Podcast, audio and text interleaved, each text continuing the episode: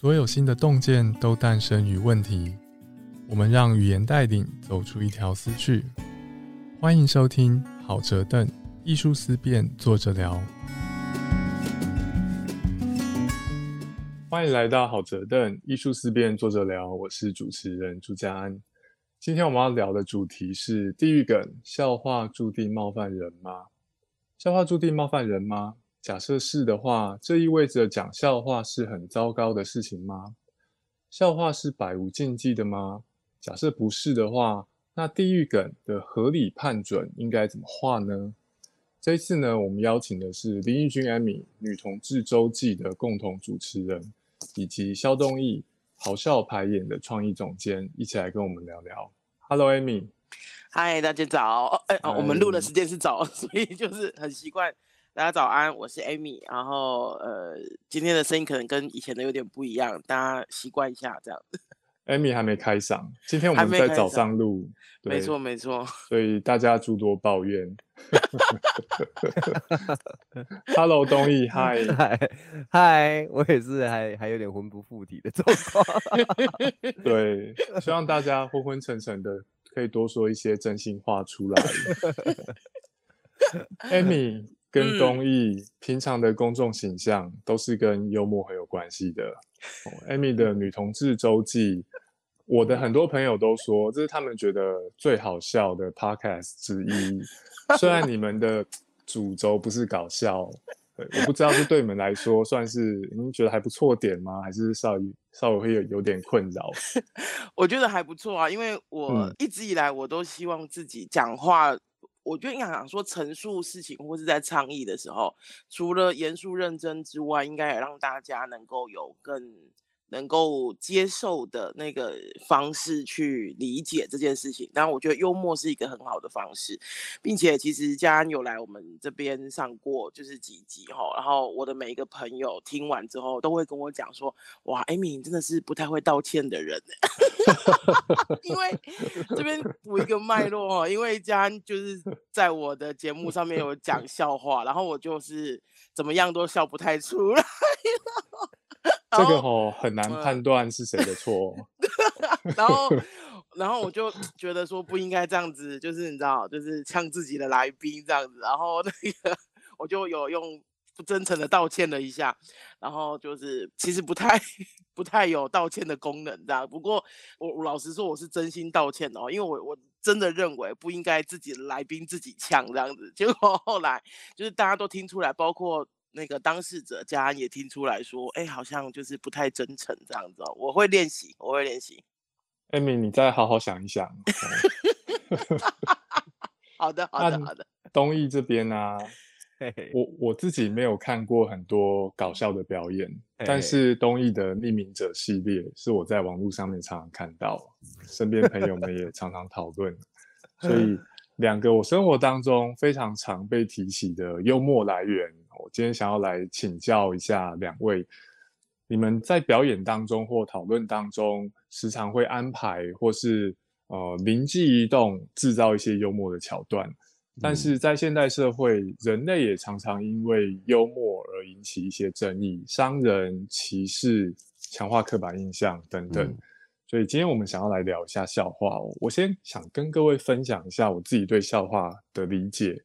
我一直觉得笑话很有趣的，就是我们人类为什么看到某些东西会觉得好笑，那另外一些东西不好笑，哎，而且判准很难拿捏，对不对？所以我之前有去阅读过一些相关的研究，说人类为什么会发笑。我读到的其中一种说法呢，叫做危机解除的理论。听到这边，大家如果想要把这个 podcast 关掉的话，再忍一下，再再给我三十秒。重点要来，要来了。对，危机解除理论是说，我们会发笑这个本能呢是演化来的，所以它当初有一些好处。什么好处呢？就是告诉人们，笑声是用来告诉人们，你本来以为有危机，哈，其实没有，可以放心。比方说，跌倒可能蛮好笑的。但是跌断腿就不好笑，对不对？所以你看似发生了一件危机，然后你站起来拍拍屁股，发现哎毫发无伤，大家就笑个两声，代表危机解除。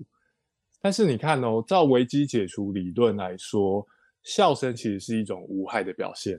对不对？我们发现没什么大事，所以笑两声，提醒一下四周的同伴。但是在社会当中，很多笑是趋近于嘲笑，其实蛮伤人的。所以我又觉得说，危机解除理论好像可以说明某些笑料，但是好像没有办法说明另外一些，对不对？所以。也想来请教一下各位，你们觉得笑话或者发笑跟冒犯人或是伤害人，会不会真的有一些关系？那如果有的话，这是代表我们人类是蛮糟糕的吗？我们竟然会因为有些人受伤，或者因为我冒犯人而觉得好笑？东义觉得呢？我觉得，因为我以前很喜欢听相声，然后一开始的启发我的就是。那一夜我们说相声嘛，那很多台湾很多人都听过。那里面就有个段子，他是李国修就说，呃，当有人笑的时候，就代表有人哭。哦，有人笑就有人哭。对你现在在笑，你是不是很残酷？他就是这样讲。那我就觉得，哎，真的那个时候听这个段子觉得好，就是蛮好玩的，是一个玩笑。但后来我就发现，哎，这句话好像是所言不假。你如果仔细推敲每个笑话，好像其实都一定会有某一部分的人，嗯，被牺牲了，所以才会产生这个笑话。那相对来讲，我也是听过一个理论，我忘记哪来的了。他说引人发笑的一个原因，是因为优越感。优越感哦，哎，因为你找到那个对象啊，你之所以会笑他，就是因为啊，你发现你比他优秀，你不会像他一样啊跌倒了，你不会像他一样身材走样了。所以你是因为哎，你发现你跟他是有程度上的差异的，所以相较之下，你会产生一种自信，产生一种成就感，产生优越感，然后进而感到幸福，所以嘴角就慢慢的上扬了。听你这样讲，真的觉得我们好糟哦。这这这个路线就是说明人类很糟的那个路线嘛。对，对，因为其实你你如果仔细看，像我做表演嘛，我们常常在想尽办法做各种笑话，可是其实啊，就是不管是什么笑话，你如果仔细去探究，它其实都是真的都在建立在就是伤害别人 身上，不管那族群是大是小，有时候你会觉得它好像没伤害到人，可能它只是伤害的是植物，可能伤害的是动物，所以你觉得好像没有伤害，没有那么大。有时候或者是一个很小的族群，所以你觉得没有被冒犯到，可是其实很多人都会因此被冒犯到。而且你看我们的我们的机制，像像那个相声，它就是有捧跟逗嘛，嗯，捧哏跟逗哏。那那个漫才就是有呃装傻跟吐槽。其实它本质上它的机制也都是这样子哦。有一个人负责做傻事，哦，有一个人负责就是讲一些干话，或是对，或是出糗。另外一个人就负责就是带领观众去吐槽他，说啊，你做这件事怎么那么傻？他的就是发现发现他的那个是傻事，发现他的傻，然后大家笑。对对对对，他机制就这样嘛，就是其中一个人就负责解释这个人有多笨这样子，所以他的本质上就是 就是笑另外一个 partner，这样子产生的笑点。对啊，所以我觉得基本上我们在讲笑话的人，就是一定要有有一个意识，就是。我们要很清楚自己在做的事情，其实一定都是不管多大多小，一定都有杀伤力啊。所以没办法小看我们讲出来的每个笑话，一定要正视它。嗯，不然我们很容易会就是无限上纲到，就是我到后来就会变成就是伤害人我都没有感觉了。哦，因为做习惯了，是不是？对啊，对啊，对啊，这很容易会这个样子。可是其实我们常上台也都会发现，你你会从经验里面告诉你。你不能够这个样子，可能刚开始我们会不知道怎么拿捏，嗯，就是可能上来很容易就是冒犯到别人，哎，我觉得这个东西是牵涉到脉络的啦，就是你脉络清楚的话，你好像就会比较容易跟观众沟通，观众知道你在讲的话到底是真的在冒犯别人，还是你其实是意有所指的，你其实是想要跟他就是利用这个笑话来做一些做一些反讽或之类的。我举个例子，像是我的匿名者，嗯，匿名者他刚刚讲一些东西其实很夸张的。他的基基调就是你一开始打开影片，他就是要开始骂人。可是你知道他骂的东西，他的目的是说你要反过来思考他讲的话，他其实是可能他要推荐某件事情，可是他用骂他来让大家记得这件事情。嗯，有点类似像这样的道理。那如何知道这个脉络？他是这个意图呢？你就必须得了解这个角色，他他他的进程，他是怎么样，他是怎么样出现的。对，那他的形象跟他讲话的口吻，你就知道他的脉络。他脉络是他是一个很怪的人，所以他讲的话似乎不能完全相信他。类似像这样让观众去抓到一个脉络，而且他可能会知道说这个人讲话可能自己还会自打嘴巴之类的。那这样他可能就会抓到说啊，这个人他的脉络是他是专专门讲反话的，他的话不能够完全相信，你可能要试着反着听。那这个就是一个他这个角色跟人沟通的脉络。嗯，对啊，对啊，对啊。这个也是涉及我们如何诠释艺术作品嘛。嗯，虽然可能没有百分百正确标准答案，但是有比较合理的诠释跟比较不合理的诠释。嗯，如果你了解脉络的话，做出来的诠释就会就会比较合理。对。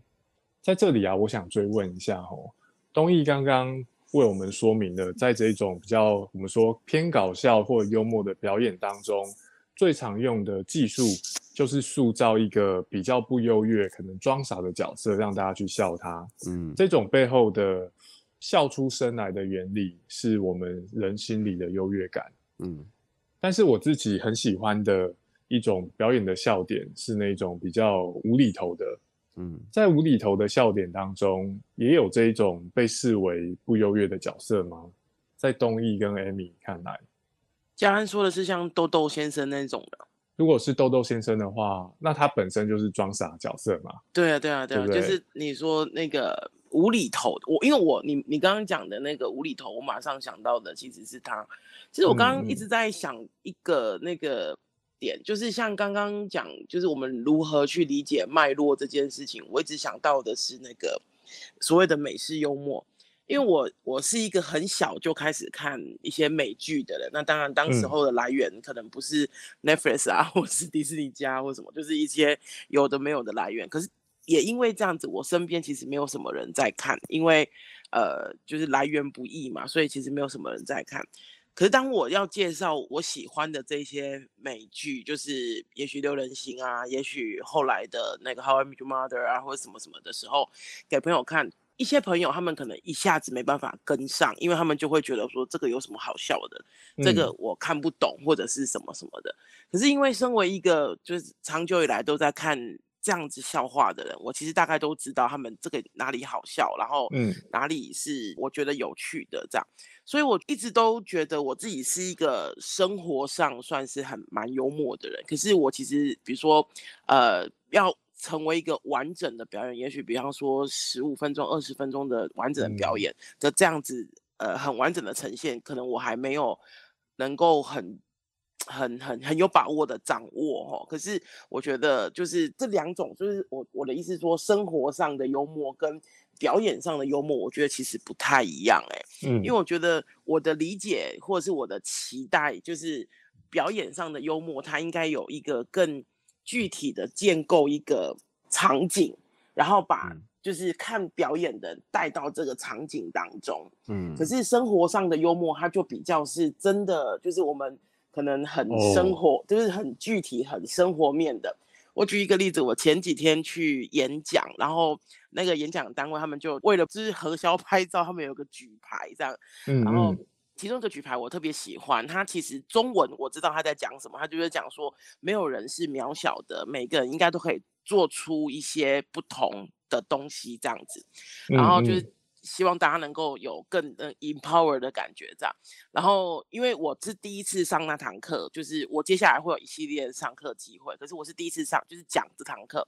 然后，我为了让同学们不要那么严肃、轻松一点。我拿那个牌子，我就跟同学讲说，我这是故意的。我我就跟同学讲说，我特别喜欢这个牌子，因为他告诉大家没有一个人是小的这样子。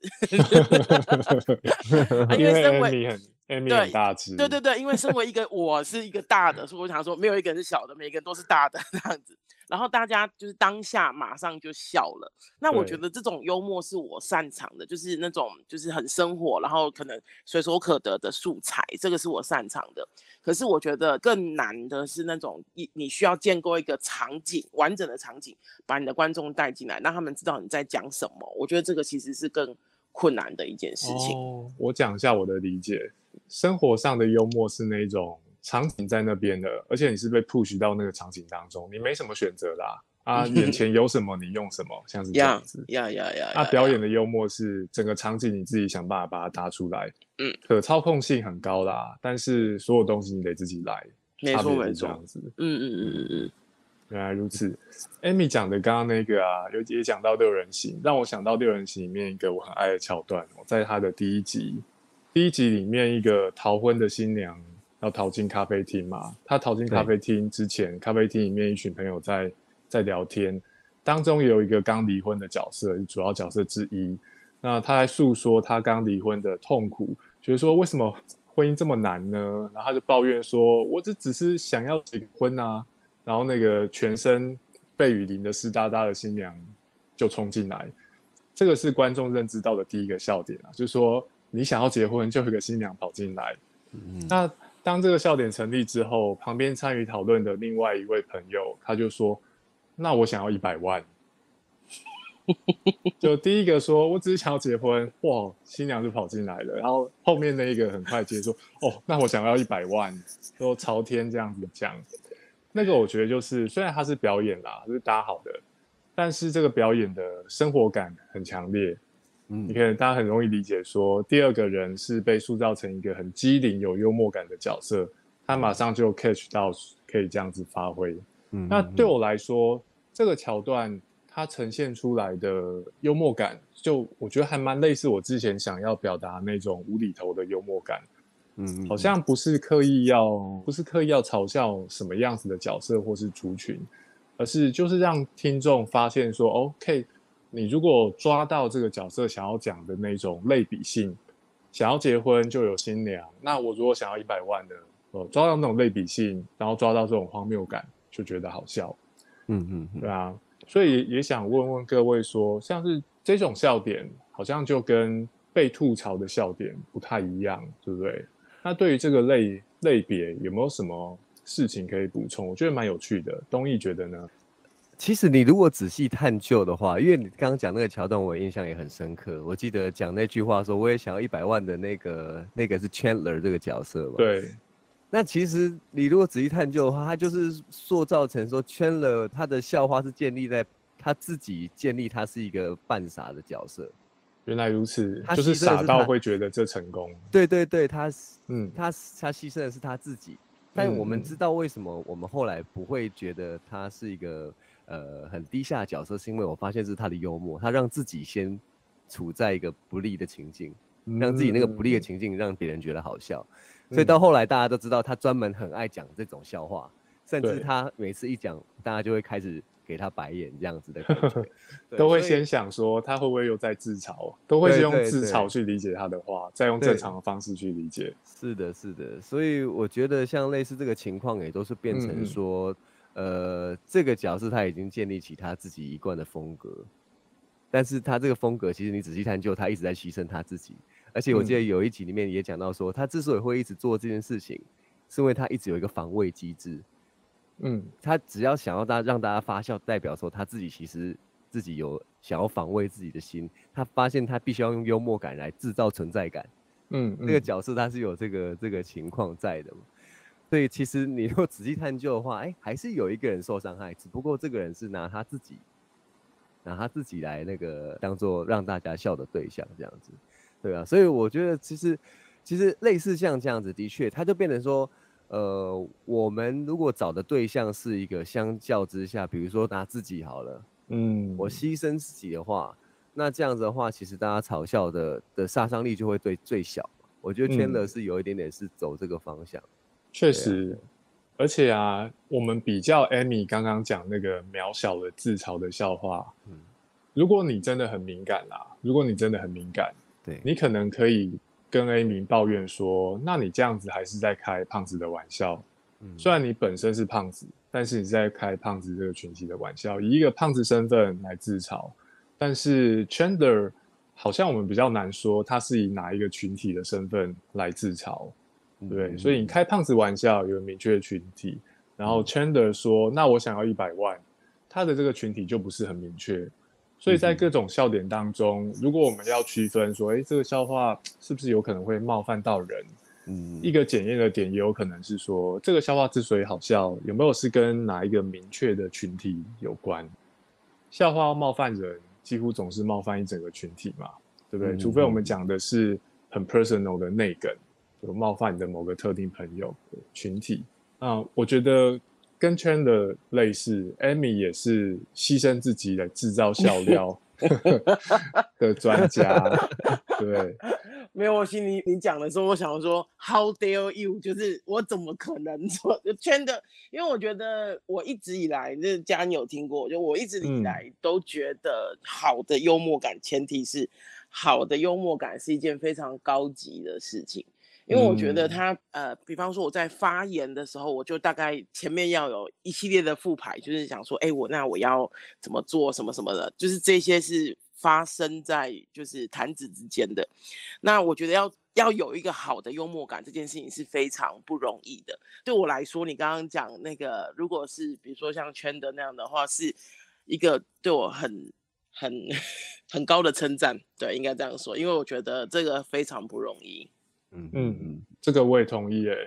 圈的是六人行里面我最喜欢的角色。我们现在可以开放五分钟来讲我们都喜欢签的。对呀，我想就我今天的那个主题要改，就是六人行之我谈这样子。对，六人行之我谈。所以你们都喜欢圈的吗？哦，加一加一，我也是喜欢。我最喜欢哦，我最喜欢的就是圈的跟莫妮卡，因为圈的有一有一个事情嘛，因为我觉得他也不是特色或什么的，就是他爸爸变性这哎。剧透就是二十年的剧透可以吗？就是就是爸爸变性这件事情。然后我记得有一集好像是那个 Joey 他去不小心把他自己的那个眉毛弄得很细，然后就是很不搭，这整个整个风格很不搭。然后那个圈的就说：“我可以帮你画眉毛。”然后我爸爸以前教过我，然后他就停了一下，他说。哦，我爸爸以前教过我，然后底下的人就都笑了，这样子。对我马上想到圈子的幽默其实是这个，就是呃，整个剧看下来，我其实并没有觉得圈的是非常非常拥抱他爸爸的事情的，可能是可能可能百分之八十、百分之七十是 OK 都可以接受，可是总是会有一些小小的 idea 这样子。可是你知道，就是在他的心目中，可能这些经历都是有点点啊，就是也不是痛苦，可是有点呃这样子。可是他就是在讲的时候，我们大家就说哇太好笑了，或者什么什么。这个其实可以回应到东一刚刚讲的，总是会有人受伤，只是那个受伤到底是放在谁身上？那。看起来就是，如果以圈的这样讲的话，其实我觉得那个受伤可能是放在他自己身上，因为有时候我看那个回想几幕六人行的画面，当圈的在分享他爸爸的事情，或是他爸爸跟妈妈离婚这件事情，或是他爸爸跟妈妈交往同一个男生的这件事情，就是 那个莫妮卡都会拍拍他的肩膀，然后真的拍拍他的肩膀，也不是告诉他说你不要哭，你不要伤心，而是就是哎，我知道这样子种感觉，在你旁边这种感觉，对对对对对对对对对。我想问一下 Amy 哦，哦，像圈的这种自嘲型的角色，他自嘲到都变成人物设定了。那在我跟很多朋友的心里，Amy 也是自嘲型的角色。然后很多人会说，自嘲是最高等级的幽默，我们不见得要同意这件事啊。但是自嘲在幽默当中，很显然是特别的。比方说，一般人会觉得自嘲相对安全，对不对？那身为常自嘲的人。Amy 对于自嘲的安全性，你会怎么理解这件事情？我觉得以前哦，我觉得自嘲，我为什么会特别说以以前呢？是因为现在有一点点的改变，是我后来发现，尤其是近几年，就是有时候我自嘲的力度。大到我身边的朋友会跟我讲说：“艾米，你不要这样说。”我觉得他们看不下去吗？对，就是你知道，我身边的人都非常爱我，而且很善良，这样子。可是，可是其实对我来说，就是这些真的都已经就是完全伤害不了我。老实说，就是可能在他们的心中，这个是很不好。就是比如说，怎么怎么描述自己或什么，他们觉得这样子不好。可是我不是为了。呃，比方说讨好别人，而是他真的是一个很反射性 动作的存在，所以呃，近几年我比较收敛，我说对于我自己的自嘲，因为你自嘲强度已经强到身边的没办法接受，就你你可以接受，其他人没办法接受，对，瘦的都没办法接受。对对对对对对。然后我心里面是觉得很温暖的，因为 我朋友我的朋友们就是对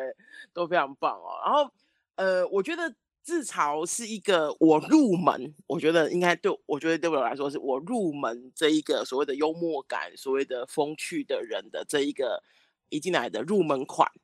因为我我觉得它是一个比较好操作，特别是我身上的特质有太多可以举例的地方了。嗯，对，身上特质太多可以举例的地方。我如果我今天是我随便讲哦，如果我今天是林志玲，我可能不太能够笑自己，因为我找不到什么笑点。对，这也跟人物设定有关系。对对对对对，就是一个相对真的很很很厉害、很漂亮的人。可是我的身上有太多可以就是呃聊一聊的特质，所以我 觉得，所以我觉得是我踏进这一个所谓的幽默的大门的一个入门款。可是当然，我越来越知道说如何操作这件事情，如何嗯，如何看人家的脸色去。我说看人家脸色，是我常常在。真的得要开别人玩笑的时候，我会一直观察对方，就是他的状况是什么。举一个例子，我比方说，我都说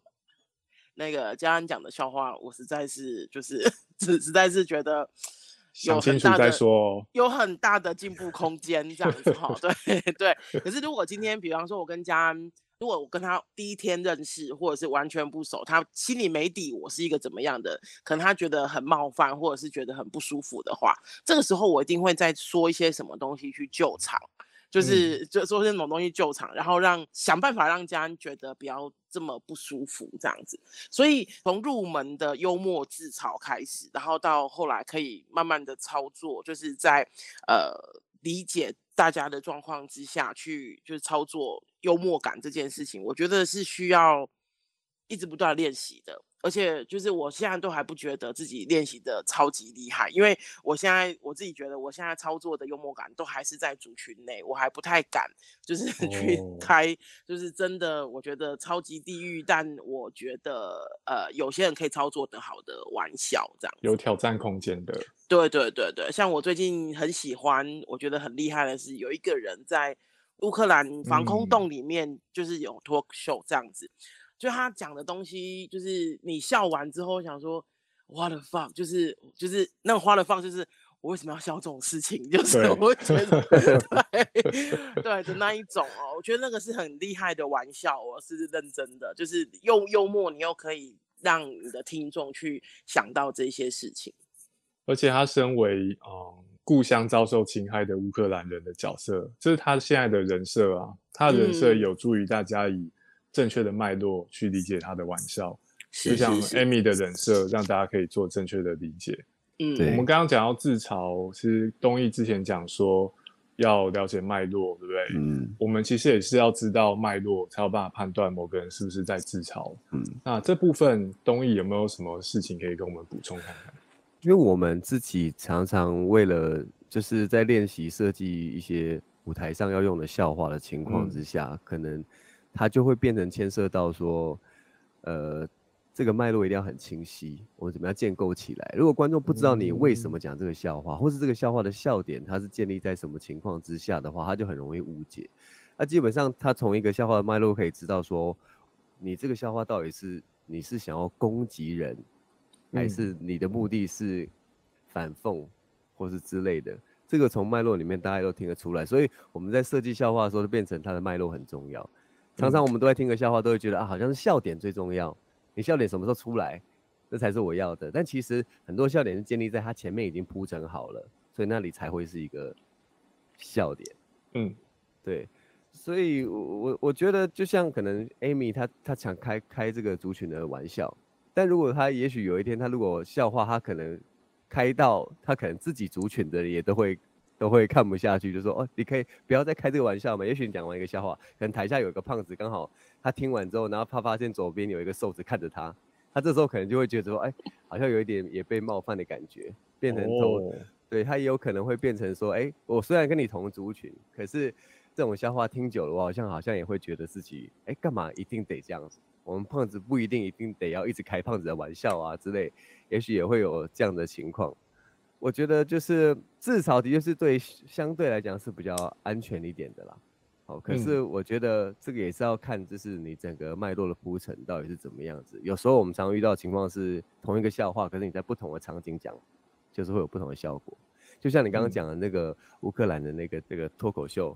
地下脱口秀，他如果今天情况不是在这个战争的情况之下讲，也许他很多笑话可能就不见得成立，因为大家无法从这个战争的脉络，还有他是乌克兰人这件事情去理解他的笑话。突然间莫名其妙的在一个奇怪的场地讲这些笑话，可能就不 work 了。好的情况是不 work 而已，坏的情况可能是冒犯到人，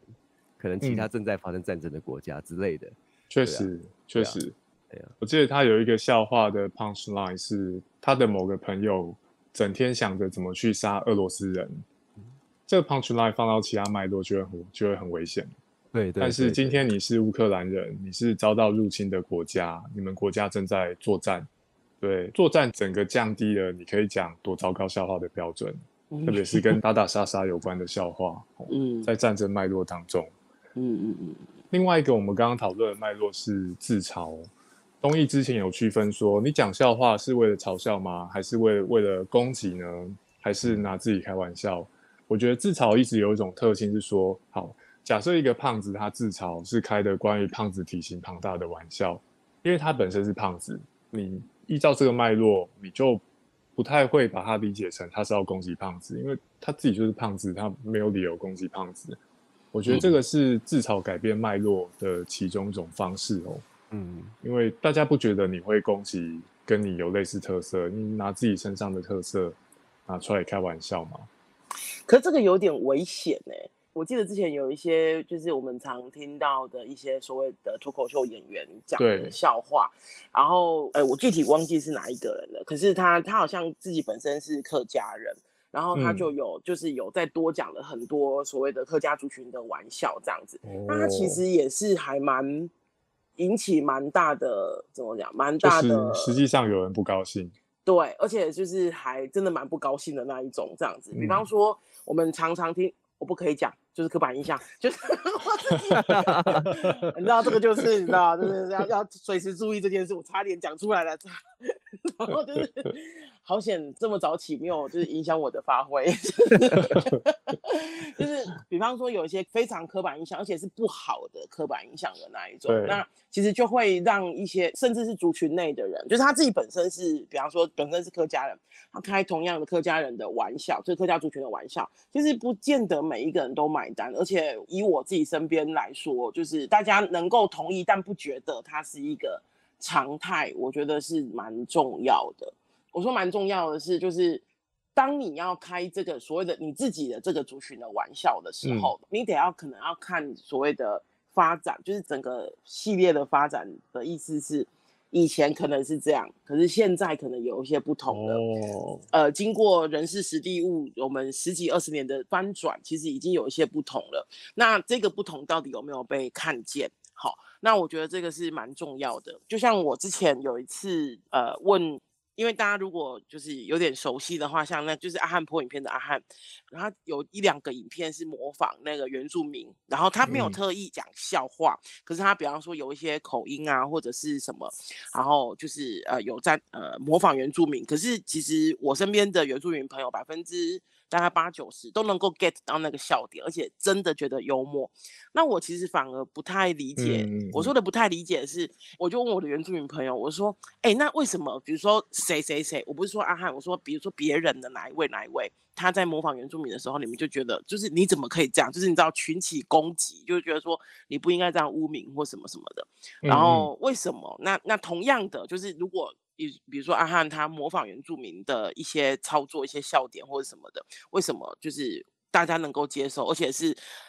接受度很高的，就是大家很开心的，就觉得啊，对啊，就是这样。我常看他的影片，下面还会有一些 take，就比方说我要下面留言，然后 take 那个家安说，哎，你看，就是你啦，或者什么什么的这样子。嗯。然后我就不明白啊，然后我那一个原住民朋友就。简而言之的跟我讲一句话，他就说，比方说，因为那个某某某说的那个情况，其实基本上不会在原住民呃族群里面发生。可是阿汉模仿的那几个，你就感觉他好像是在模仿你身边的朋友一样，他不夸张，就是呃不过度夸张去表示，但是你就知道他在呃模仿的是原住民族群，而且他就真的真实的发生在你身上，真实发生在对，然后而且不夸张的表示，我就觉得这个这个操作非常厉害，我我自己是觉得这个操作非常厉害，因为我觉得他身为一个汉人。应该是汉人吧，对。然后他可以操作到一个族群，其实能够大概百分之八十，也不用太，也不用全部百分之八十、百分之七十的人可以理解，并且不会觉得被冒犯。我觉得这个是一个非常厉害的操作。我觉得这里面呢，牵涉到一件事情是啊，我们很多的笑话是，你知道，就是用言语上面来塑造，或是来抄，就是来开玩笑。可是我觉得阿汉他有一个很棒的地方是，他是利用一些细节的模仿。对，因为他做的很细腻，所以你会觉得啊，像到你觉得很好玩，这个有趣点在这里。而且为什么这种模仿通常不会让人家觉得冒犯的？其中一个重要原因是，呃，好的方向了哈。你如果那么努力的在模仿这个族群，而且你还模仿的很好。那我相信你是对这个族群下过功夫的，对。你不是随便只是想要用几个笑话就想要就是把它以偏概全，就是不是在消费啊，也不是不懂，你真懂，对，你是真的是很去做观察他们，很仔细的去细腻的去观察他，所以你如果好的方向去想的话，这是有它的就是它的技术含量是在这个地方，嗯，对啊，对啊，对啊，对啊。不是只是像有的像脱口秀演员，他可能只是出一张嘴，随便就讲一个没错那个客家人笑话，他就想要用这件事情来讨大家欢心。因为有时候我觉得这个，你如果感受到讲者的意图，他其实是只是想要把这个笑点来显示自己的小聪明的话，你很容易会被观众感受到。嗯，缺乏技术含量，就是如果我只是用一些所有人都知道的刻板印象去塑造笑料的话，这技术含量相对低。对。比方说，我们每个人都知道胖子就是体型比较大嘛，啊，你要笑胖子体型大是很容易的，对。但是我我随便想，比方说，胖子在生活当中会有一些蛮微妙的，因为体型大而引起的小小不方便，这个是如果你不是胖子，你不见得会想到，你是胖子你才知道。但如果你有办法用这个来做笑料的话，胖子有可能会觉得你 下蛮大的功夫，虽然不知你为何要这样做，对啊，这个就跟阿汉类似嘛。对啊，其实其实好的，我自己觉得特别好的一些脱口秀笑话，其实都是建立在细节上面。对，它对对，就是越细节，大家越不知道的，你会觉得更有趣，而且相对来讲，那个族群的人就会更有共鸣，有共鸣。对对对对对，所以它就是一个比较成功的笑话的方向。有共鸣，觉得你真的懂。对对对对对，我之前读过一个哲学的讨论，吼，是关于文化挪用。文化挪用这个议题也跟消费有关系啦。假设我不是原住民，我拿原住民的服装去进行什么样子的创作，在这个讨论当中，也会稍微讨论到说文化挪用跟消费之间的差别。那当中可能有一个有一个论点，就会是说，如果你是消费，那基本你没做没下功夫，你也没去了解。你就拿市面上面对某个族群的了解拿去利用，那那个了解是真的假的？其实你也不知道，对不对？像是如果我要很廉价的去模仿原住民，我就会用德拉当做鱼尾助词，但是根本没有原住民实际上是这样讲话的，对。所以在套用艾米刚刚的那个说法，是台湾人普遍有一些人对原住民说话的印象就是鱼尾加个德拉。但这其实是一个错的刻板印象，虽然它很普遍。所以当我用鱼尾加德拉来模仿原住民制造笑料，我其实是至少犯了两种错误。第一个错误是我强化其实不正确的刻板印象；第二个是我显示我是没下功夫，我对原住民一点点不了解，我只是随波逐流，大家都加德拉，那我也加，觉得这样子就是在扮演一个原住民。技术含量对偷懒，对啊，善就是滥用刻板印象的偷懒，同时会强化不正确的刻板印象，对原住民朋友带来困扰。嗯，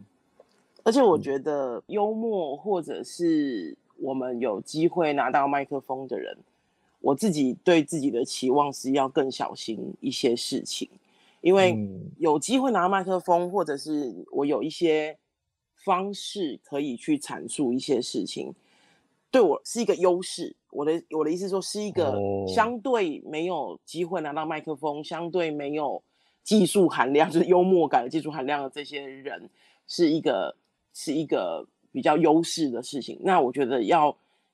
小心这个优势，我自己一直都告诉我自己要很小心这个优势，不要就是太自负嘛，应该这样讲。就是我我自己一直告诉我自己，不可以这样，应该要更更去理解。就像我。呃，我不懂的东西，因为我还有非常多不懂的东西，我就是去问。像我不懂为什么阿汉受欢迎，可是那个其他开运出版社就就不受欢迎。我这个不懂，我就去问。我我觉得这个是一个非常重要。当你是一个拿起麦克风，或者是你是一个在群体里面可能说话比较可以说话比较大声，或者是你可以常常说话的，我觉得那个小心翼翼跟呃在谦卑一点，我觉得是一件非常重要的事情。嗯，我觉得真的蛮难拿捏，因为像我之前我第一次比较公开的做类似这种单人脱口秀的情况，就是就是之前去参加那个 Comedy Club 他们办的那个“恶男淑女”的那个系列。那其实他这个主题其实本来就很政治不正确，他就是在引诱讲者去讲出讲出就是对另外一个族群的冒犯的话语这样。所以当下我就是很。我觉得这是一个很好的机会，因为就是刚好刚好去磨练一下单人脱口秀的状况，可是又知道说其实这真的很难，因为你你只要一方向一不对你就爆炸了，所以我就一开始在跟他们沟通的时候，我就一直跟他们讲说，我想要用的角度是，因为我觉得这个设定角度对后面的笑话的整个构成跟脉络很重要，我就变得一定要就是说我一定要用利用。呃，因为大家都会只想说直接要对方是女生，那我就直接想一些女生的缺点去骂她。是，可是我就必须不能够这样子去想，我就必须要先把男生的一些优势吧，就反过来讲，就是用男生的一些呃劣势，就把男生的优势讲成劣势，然后说女生对我们实在太差了，有点像是这个方向来去阐述这些笑话，就是说女生是这个社会上的优势，他们都只是在假装。用这个方式来反讽，就是我们常常就是男生，其实男生都是占尽好处了。大家观 听者会听得出来，就是说我在讲的是男生就占尽好处。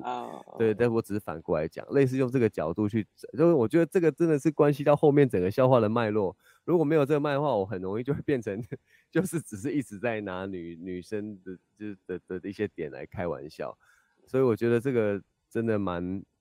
蛮难的啦，我自己在想，尤其是像这种单人脱口秀，我觉得就是所有的笑话，其实你要想到那个笑点，其实都不会那么的难。可是你要怎么样铺陈到那个笑话讲出来的时候，是最少人受到伤害，效果又能够维持的一样，这件事很难，所以才会必须对对对，所以才会必须一直去修炼那个去修整那个笑话，因为笑点其实很容易就想到了，可是我要怎么样从 A 点一直 B C D 一直讲到笑点出来？让他是尽量最少人受到伤害的情况之下，这就是技术的层面的事情。对，听完你们分享之后，我感觉我好像变得比较会讲笑话了。要不要试一下？要不要试一下？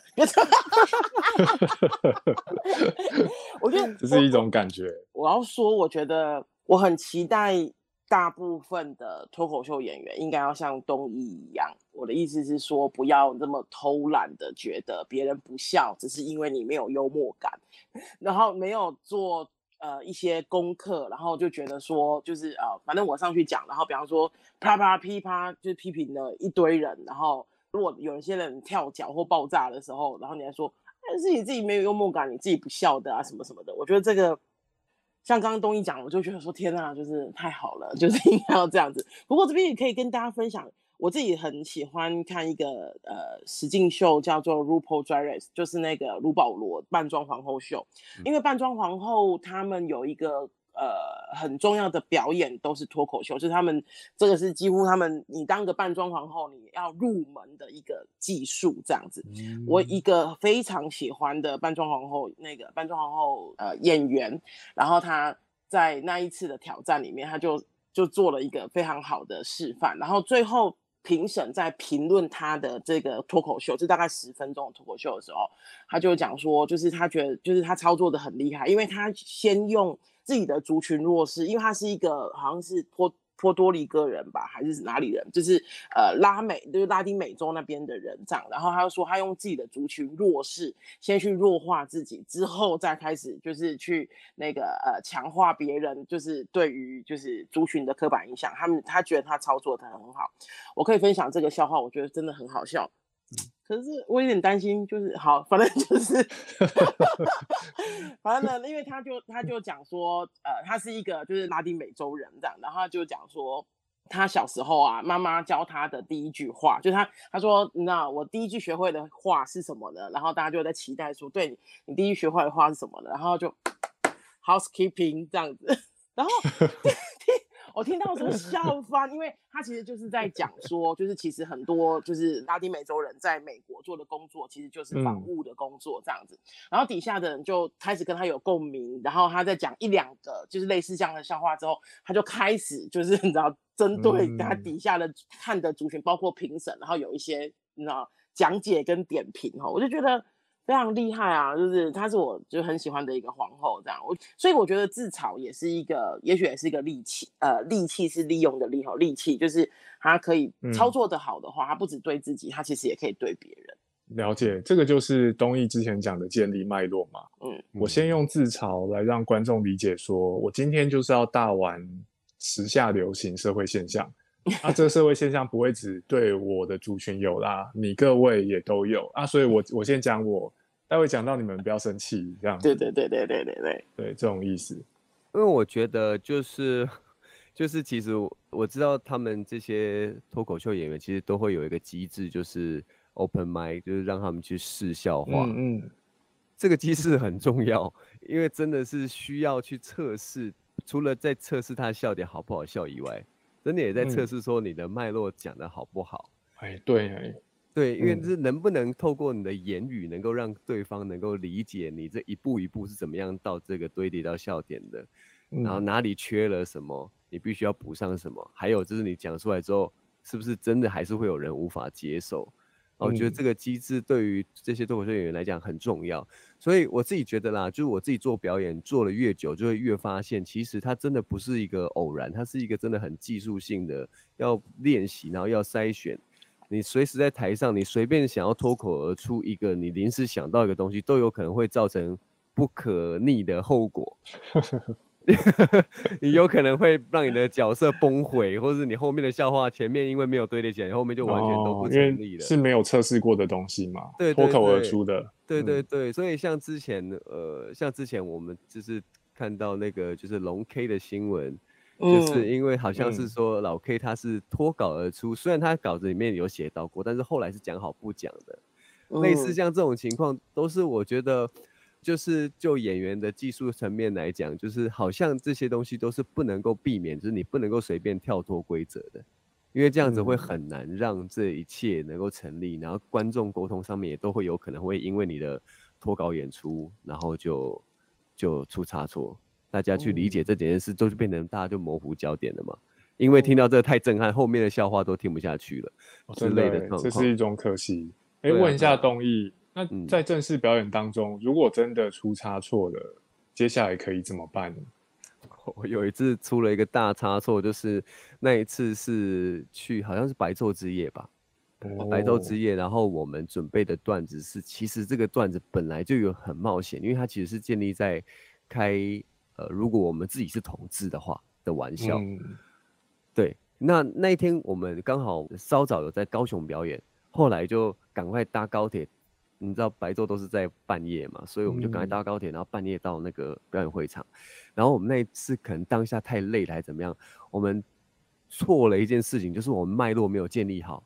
哦，太快就开始讲一些笑点了。那那个笑点就完全不 work，因为他不知道为什么你们两个人凭什么在这里讲一些同志的笑话，嗯，为什么是你们两个？而且你们看起来好像也不是同志。就是让我更火，让台下观众更火大，所以你们好像根本跟那主演无关，然后你莫名其妙是不知道是谁突然开始讲这些好像在嘲笑同志的笑话，嗯，然后那个反应就是很非常直接告诉你，因为观众原本是围着嘛，哎，左左右两边开始，后面开始，外围的人开始散了，哦，因为他们就。会开始就会发现我不行，我再听下去我会生气，这样的感觉就散掉了。那个情况我就知道说完蛋，因为这个因为前面就像我讲脉络这很重要，你前面只要没有建立好，观众不知道你是在什么情况之下讲这个笑话，他无法理解的时候，你就知道后面完蛋了，因为你后面再讲再多讲再久都不可以圆回来，讲再久不能，所以我当下就直接决定了，就是直接跟观众直接跳出，不好意思，我们演别的段落哦，但是那是最危急的，因为你知道那根本就救不回来了，嗯。就完全救不回来了。你你已经就是对某一些观众来讲，他的冒犯已经造成了，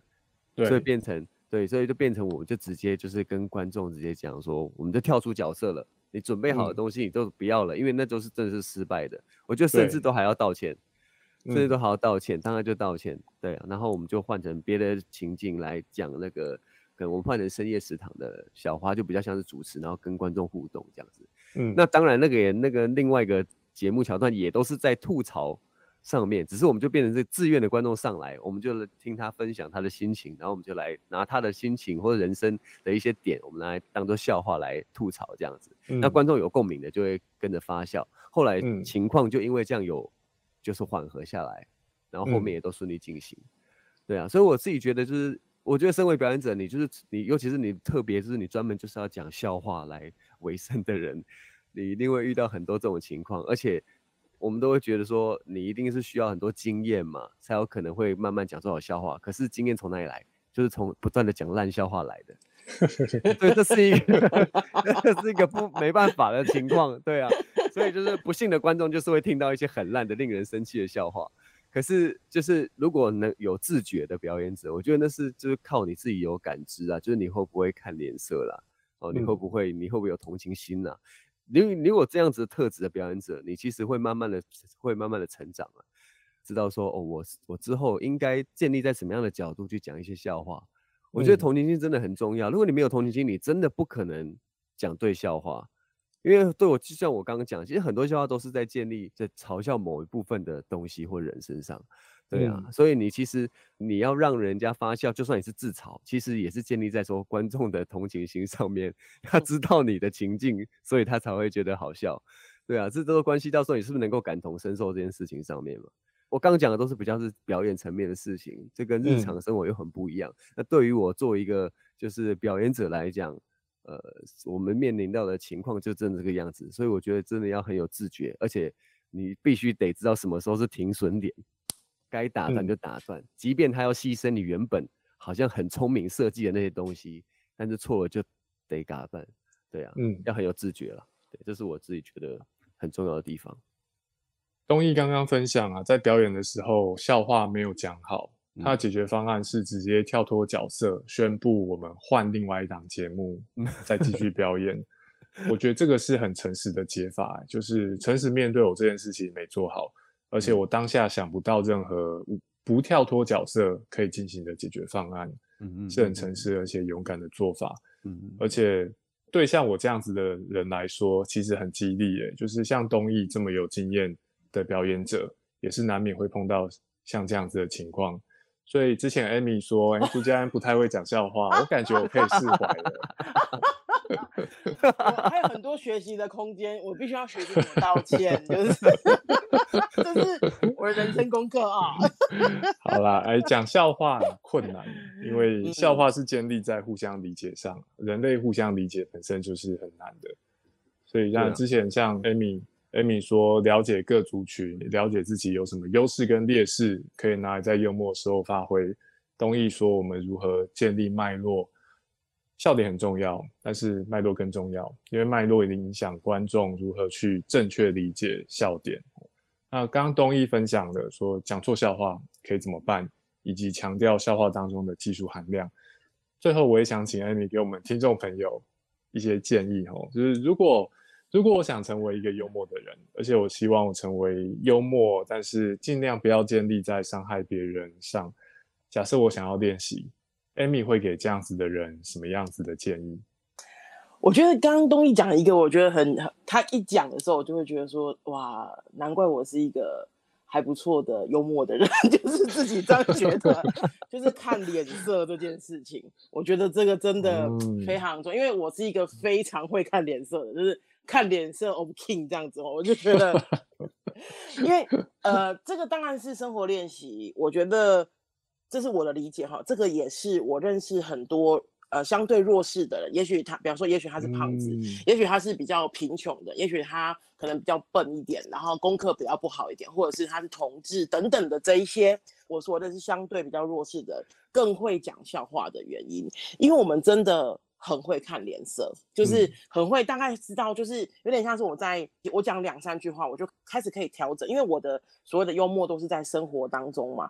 就是题外话，我真的是很，我一直都很想要去做一个那个那个 stand up，可是我一直都没有勇气，就是 我就觉得，我因为我觉得 open mind，open mind，对，因为我觉得真的太难了，就是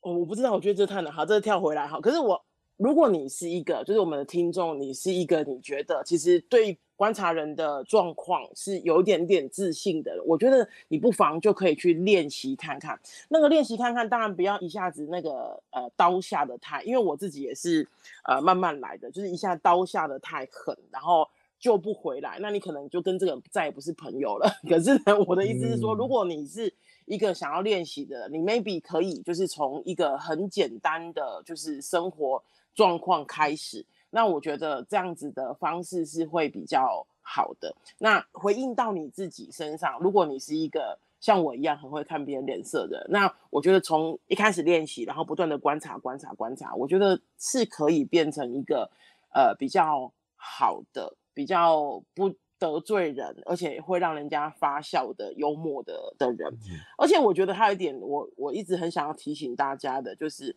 有些人如果笑不出来你的笑话。那不是别人的错，因为我发现很多人啊，都很多讲笑话的人都会责怪听的人说：“哦，你听不懂，是你没有幽默感。”没有，我觉得不是，那是你没有长在他的笑点上，你讲的东西没有长在他的笑点上面，你不应该就是去指责。如果你真的是要讲，你就是要营造一个讲笑话的氛围，然后别人却不笑，然后你还去指责别人，那我觉得是一个很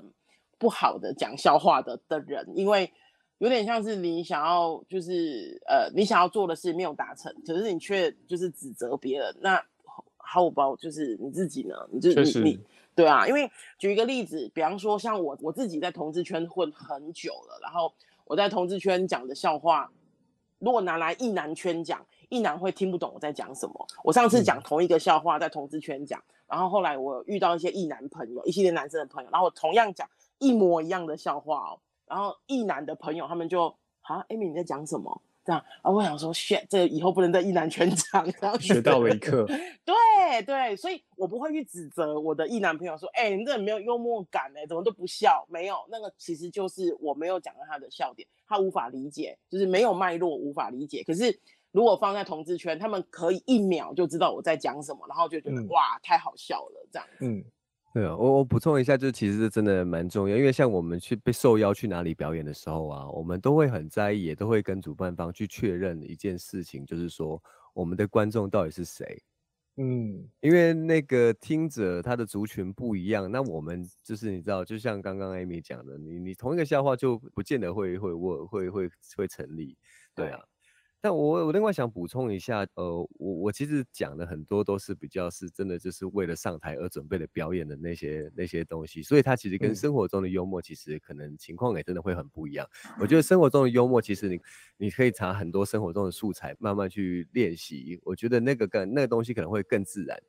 更好玩，对你的生活来讲也可能更有帮助。但对于真的要拿来上台的那种讲笑话，那个其实对我来讲了，我自己个人会认为，其实它是一个辛苦、痛苦。又难熬的过程，其实每一个笑话这背后都是你可能为了你很细腻的要考虑到很多事情之下，你要去一不断的修正修改，然后去考虑很多事情，所以然后再就是你要怎么样去铺陈，这些可能就好像写文章一样，你是必须要花很多时间跟跟思量的，最后才能够达成那个效果，而且你可能好的稿，你给不同的表演者去讲，可能效果还不一样。嗯，你还得去练习怎样才能够把一个笑话在你的态度上面，怎样的态度才符合他讲出来的效果会最好。